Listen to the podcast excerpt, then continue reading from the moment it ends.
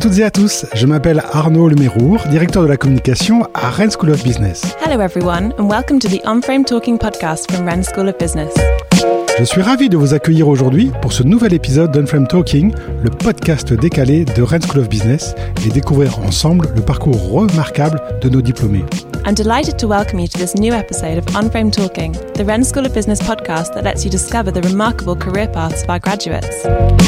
Nous sommes partis sur les cinq continents, à la rencontre de femmes et d'hommes qui ont été formés dans notre école et qui pensent et agissent hors du cadre. We've gone in search of the men and women from across the five continents who attended our school and who have shown the ability to think outside the frame. Entrepreneurs à succès, intrapreneurs intrépides, influenceurs étonnants et dirigeants atypiques défilent chaque semaine derrière notre micro pour vous raconter leurs aventures hors du commun. Successful entrepreneurs, intrepid entrepreneurs, astonishing influencers, and original business leaders take to the microphone each week to tell you about their extraordinary adventures. Je suis prêt à parier que vous connaissez déjà certains d'entre eux sans même savoir qu'ils sont diplômés de notre école. I'm willing to bet that you've heard of a few of them without knowing that they came from our school. Mais avant de commencer cet épisode, je vous invite dès à présent à vous abonner à Unframe Talking sur Apple Podcast, Google Podcast ou Spotify pour ne louper aucun épisode. Before we start the episode, I invite you to subscribe to On Frame Talking on Apple Podcast, Google Podcast, or Spotify so that you don't miss any episodes. Vous êtes prêts? C'est parti pour cette nouvelle interview. Bonne écoute Are you ready? Let's go for this new episode of On Frame Talking. Enjoy!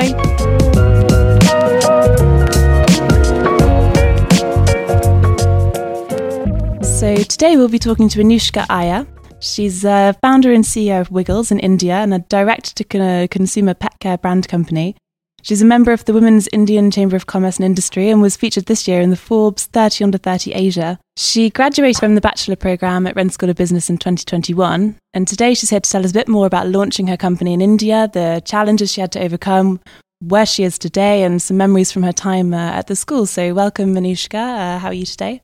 Hey, Ruth, thanks so much for having me. I'm wonderful. How are you? I'm fine, thank you. How was the journey over to France? Oh, it was wonderful. Um, I'm so happy. Um, I'm so glad to be back. It's been really, really long. How long has it been since you've been at the school? Um, it's been two years since I left. I mean, I left, um, I went back home um, in March in 2019. So it's exactly two years, a little bit more than two years, but um, feels wow. the same. Time goes so quickly. Yes. and uh, what's the first thing that you thought of when you came back to the campus today? Oh, I know there are a lot of renovations. I mean, I've been following it on Instagram, um, and all of my friends have been telling me so much about it. So I'm really thrilled to actually finish this podcast and actually go around the school and have a look at everything that has sort of changed. I'm sure, and they've been redecorating everything as well. So you'll oh, see all yes. of the new. Um, I did see that. Um, and so, for example, looking back at your time at Rennes School of Business from from today, what were your most memorable moments? Do you think from the time that you spent here? I think I'll keep this very short, but um, I think end of the day, I made a lot of friends who have now turned into family. And when I say friends, it's not just the people you meet in class or your colleagues. It's also um, professors. It's people from the cafeteria. I mean, I, I, take them all back home as family. I think that's the most cherished memory that I have, and I'm all, I'm in touch with all of them. So works really well. And you're going to manage to see a few of them this week when oh, you're yes, when you're of in France. course. I already have. and straight down to the co- to the cafeteria afterwards to get a coffee. Yes, and a nice baguette. And um, in teachers, are the teachers that you stayed in contact with since you've been at the school, uh, those that made a particularly strong impression on you, on you when you were here? Oh, there's so many. Um, I'm, I can't take one name here because I think all of them have shaped my experience out here. Some of them have been brilliant, and some of them have really helped me grow as a person, grow professionally, personally, on in so many ways and so many levels. Right. So I'm very, very grateful to them, and I hope I can catch up with a couple of them at least before I leave. I'm sure there'll be a few of them around the campus today. Uh, yes, yes, I've already planned for it. well, since the school's adopted its new uh, unframed thinking signature, is that something that you feel particularly connected to, and how would you say that you represent those values? Um, so I'd say this: um, when the school started changing its motto, I was actually a student out here, and I could see a lot of changes um, that happened in the school. I was part of one of the first initiatives called the Voice Design Sprint. Um, which was an experience of its own. I mean, I take back so many memories there. I made so many friends out there, and I made a lot of changes to the school as well, um, which is a wonderful key takeaway, right? Um, but you know, talking about the school and the motto, um, I think it fits well for all of us entrepreneurs or to be entrepreneurs, um, especially in students, because that really, you know, take helps you take a bold move and step out of the usual box that you're in and think out of the box and be very unframed in your values, your thoughts, your perceptions, and I think that's what shapes you as a leader of tomorrow. So I think um, that's one of the key takeaways for me. And it's certainly something that speaks to the generations, the younger generations. Yes, There's more and more entrepreneurs all the time with all the different ideas that they can have. Um, Yeah, I think if you're bold, nothing can stop you. You need to go out there and make a change, and um, things will fall into the right plate at the right time. and I mean, leading on to the values of the school, the values of audacity, humility, openness, creativity, and freedom. Which of those would you say represents you the most, and why is that? I think a little bit of all. Um, but if I have to be absolutely honest, I think a little bit of audacity. I wouldn't really call it audacity, but I think you need to dare to dream. Um, and only when you dare to dream can you go out and do some really crazy stuff, which may you know work out for you in the long run, right? Um, so I think that's one of the huge, huge values that I learned um, at RSB and my experience at RSB here, of course. And of course, that's what's led to the launch for you launching your company, Wiggles. Can you tell us a bit about that? So yes, of course. so Wiggles, actually, funny story. I started Wiggles when I was studying here in my first year. No one really knows that, um, but I know some of my professors who I counted back on, who I used to go back to advise after class, and they used to be kind enough to sit down and help me with, you know, planning my financial model or my business model. So you know, a lot of help has actually started off from the school, um, and you know that's why I hold them to the highest regard. Um, Wiggles is a D2C pet care brand in the preventative healthcare space, curated by Vets for Your Pets. So we have our range of services, we have a range of products. Um, you know, we were the first in India to create services which are at your doorstep. That means we get veterinarians to actually come at your doorstep and treat your pet. We have groomers and trainers who come to your doorstep and treat your pet. And we also have a wide range of products, uh, very easy to use, very safe to use. And you know, what we really pride ourselves on is most of it is organic. And um, if your pet licks it, it's absolutely safe. So think about it for medicines. So we really want to make everything very convenient, very easy, um, and very affordable for the pet parent, and also educate them along the way. So we're typically a partner in pethood.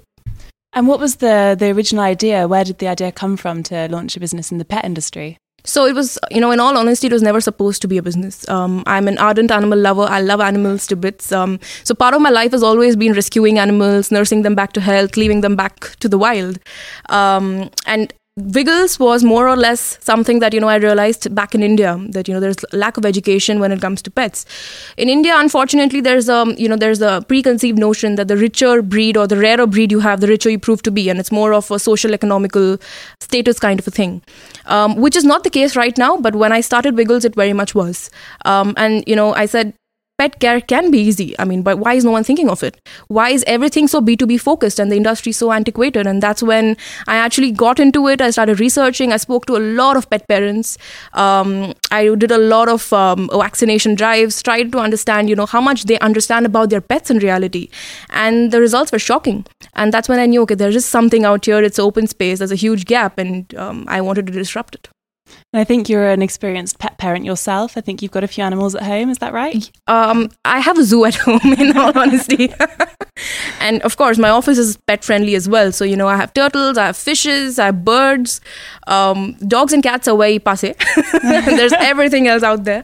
Um, but I think that's the beauty of it, right? When you're in this space, um, you have the opportunity to spend time with animals who are so compassionate. You can learn so much from them. And I think a lot of our values as a company, in terms of our corporate culture, also come back from these animals. And how many pet parents do you work with today? Oh, um, well, we have more than 30,000 pet parents who we Wow. um, deliver and cater to. Uh, we're also working with over 7,000 veterinarians across India. Huge. Yes, and we're also working with about 4,000 um, pet shops and chemists across India. So you are more likely to find Wiggles anywhere you go. That's very much the intention. And now coming back to your time at the school, um, do you think that there, you left a mark on the school during your time here, and what do you think that would have been? Well, the school left a mark on me. but um, I think yes, so many things. I mean, I um, I'm very grateful for the school uh, to give me a lot of opportunities that came across my way. Uh, one was bringing UNICEF um, into the campus, um, which is something we did as part of our reciprocity project um, in class. Wow. But I think that's been an incredible experience. I mean, who has the opportunity to bring something and you know drive a movement or a change, right? I mean, that's um, definitely leaving a mark. Yes, of course. And um, so I count myself very grateful, very lucky that, you know, I had the opportunity to do these things um, and grow with the school, I mean, it really opened my eyes as well, and um, that's when I knew, okay, there is there is hope and there is an opportunity to make a difference, and you go and do it. And so you uh, studied the bachelor program at Rennes School of Business. Oh yes, I was the first English cohort. You were part of the first English Yes. track. And how many of the, how many of you were there during the first we were English three track? of us, Three. just three. and was that a bit of a challenge? It was um, because I did not come prepared with um, French. so it was a challenge um, initially, of course, but then, you know, if you are friendly and I'm an extrovert, I can proudly say so. so I end up making friends along the way, um, and then I don't think it's a problem anymore. And I think everyone in class, uh, including the professors, of course, and the school, of course, super super warm. So I think I had a fantastic experience, and I think everyone became a friend end of the day. And did you learn a bit of French during your studies at the school? I do. I did. Sorry, I did. Um, I want to say this in French, but I can't say it in French. so I think that shows my level of French. I think we all understand as international people in France. yes. And if you were to come back to the school today, if you were to start your studies again, would you do the same course or is there another course at Rennes School of Business that you might do? I think I'd like to do every course out here because I think everything is a learning experience, and you know you grow um, richer in terms of knowledge. Right, end of the day. So I think that's that's the best part about it. But I think I wouldn't have had it any other way. This was um, an interesting course, built a lot of foundation for me, um, and it was very hands-on, which is something I really really enjoyed. And I did want something too um, theoretical. I wanted something that was more practical, which let me go out there um, and face my own set of challenges and my own set of opportunities. I think um, that was the best part about um, this course, and I think that's what worked out the best. So I think I'd do the same course all over again. It gave you a more rounded view, I suppose, after Yes. having done your studies in the British College of Canine Studies. Is that right? Yes, so that's something I did with the school, in fact. Um, So I did. So this is again because I fell in love with animals and I wanted to, you know, increase my knowledge. So one of the things I did is I did a um, um, diploma in um, canine care when I was studying with the school, and you know I had the opportunity to balance both. But I think that's the beauty of it. It is definitely. You've got Yeah. the experience in the marketing side of things Yes. and then the experience of the actual subject Yeah. that you've launched your company in. Um, and so, as you know, the school is celebrating its 30th anniversary. Uh, what do you think, if you can project yourself to the 50th anniversary of the school in another 20 years, what do you think the school's going to be like? Do you think it's going to keep developing in the same way? Do you think, how do you see it in 2041? So I think the school's just turned 30 now, and um, for a young school, I think we've gone so so so far, and we have achieved so so much, right? So I think um, the sky is the limit when it comes to the school, and I see everyone thinking in such a strong forward manner. I think that's the that's the really fun part about it, right? Uh, and when you have a school which thinks ahead of its students and thinks ahead of everyone else and wants to care for everyone else, I think there's nothing that can stop you. And so I feel the future of the school definitely would be to make education more accessible um, in different languages, of course. I would love that. and um, maybe, you know, in 2050 or maybe even 30 years down the line, maybe there may be an option where you don't really have to step out of your home and study. I think sh- education should be so accessible that you can sit at your home and study the way you want. And um, I think education can be imparted. I think COVID has taught us that one thing, right? That's so definitely. yeah so i think we've all learned to manage but i think if we are able to make things more accessible for people we're not able to reach out to i think this school has the power to do that and um, that's the way we should go Um, and if you today, if you're looking at all of the young students that are arriving, I'm sure you remember what it's like to be arriving a bit overwhelmed by everything. oh yes What would be the one piece of advice that you'd give to a student, perhaps particularly an international student, when they arrive in Rennes to start their studies at Rennes School of Business? I just say be yourself. Um, don't change for anyone. Be yourself, um, and I think make friends. I think um, they're the ones who are going to be there for you uh, through thick and thin. So make a lot of friends um, and let loose. It's okay. It's not always studies and going back and finding your way out. I mean, things will figure for itself, and that's one thing I would do if I had an opportunity again. But just be yourself. You'll make a lot of friends, and just be open to change. That's all. Um, something that I think is really interesting to come back on is that you were featured this year in the Forbes 30 under 30 in Asia. That's amazing. And could you tell us a bit more about what it's like to be such a young entrepreneur? I mean, it was a shock for me as well, um, in all honesty. Um, but it came my way, um, and I'm very grateful that I had the right kind of support, the right kind of people, um, you know, to guide me along the way um, and help me actually achieve this great, great honor. Um, but I think it was, um, it came from the heart, and I think when you follow your passion, I think everything just uh, falls into place. I think it's always that at the end of the day. The intention was never to go out there and get an award, of course. But um, it happened, and I'm very grateful. And I think um, a lot of exciting things ahead. Well, I think you've deserved all of it, everything that Thank you've you. done so far. and is this, a, I mean, could you tell us a bit more about being a, a woman in business? You were part of the Wom- Women's Indian Chamber of Commerce and Industry. Could you tell us a bit more about that? Did you feel that there were more challenged, perhaps, for the fact that you're a woman, or did you? I think challenge sees no gender. Um, if you're an entrepreneur or you're in any walk of life, challenges are part and parcel of it. I mean, how you move forward. I mean, failures happen, but you know you need to learn to fail fast, fail cheap, pick yourself off, dust yourself on, and move on. Right? Um, I think that's the biggest learning end of the day. Challenges um, do not see gender. Of course, um, I will also say that you know being a woman in business is not easy. Um, you have to learn to find your way through. Um, and in fact, you know, just like I was sharing a while back, I mean, less than two percent of the world's funds actually go into women-funded companies, and um, I think, uh, from what I've understood, you raised uh, $5.5 million. Is that right? For the funding of your company? Could you tell us a bit more about that side of things? Yes, we just raised 5.5 million dollars. In fact, a huge. week, yes, uh, a week before I actually came down to Rennes. Exciting times ahead for sure. Um, but I think end of the day, it's just the passion and the purpose that you know drives us to make a difference in the world of animals, right? Um, but you know, I've been extremely fortunate and grateful to have wonderful backers um, and partners in progress. Of course, one of the ones who've actually backed us and believed in our journey and um, want us to proceed further is Anthill Ventures, and we also have Pantherapy Capital and a lot of wonderful angels, of course, um, who have really supported us through and through. And I'm very happy to share that I have a lot of existing investors who also participated in this round, which only goes on to show the love and support that we've received. And I couldn't be more grateful and more happier for this. And I hope we are able to make a lot of difference in the life of so many animals out there in India and the globe eventually of course um, but i think yeah that's that's where we are right now and lots more to do um, lots more in store and so much work to do once i'm back to india It sounds like it. And it's such an important cause and one that really speaks to, I think, people all around the world. yes of course Um, well, Anushka, thank you so much for coming in to talk to us today. It's been really, really great to hear about everything that you've done so far. And I think I can speak for myself. I think that we're all looking forward to hear what you've got coming in the future. thank you so much it was a pleasure um, being here and thank you so much for having me Thank you. Thank you. Un grand merci, chers auditeurs, pour votre écoute. Thanks for listening.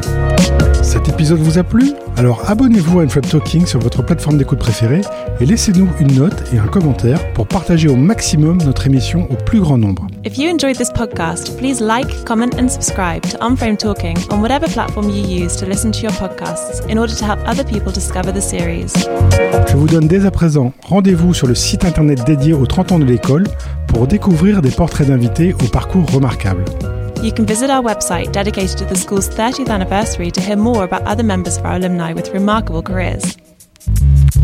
Très bonne journée ou très bonne soirée selon votre longitude et à très bientôt avec un nouvel épisode de Unframe Talking par Rennes School of Business. Have a great day or a great evening, depending on from where you're listening, and see you soon for the next episode of Unframe Talking by Rennes School of Business.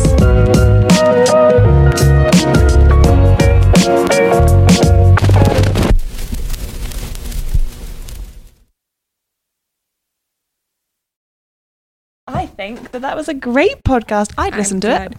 i'm glad i hope i listen to it.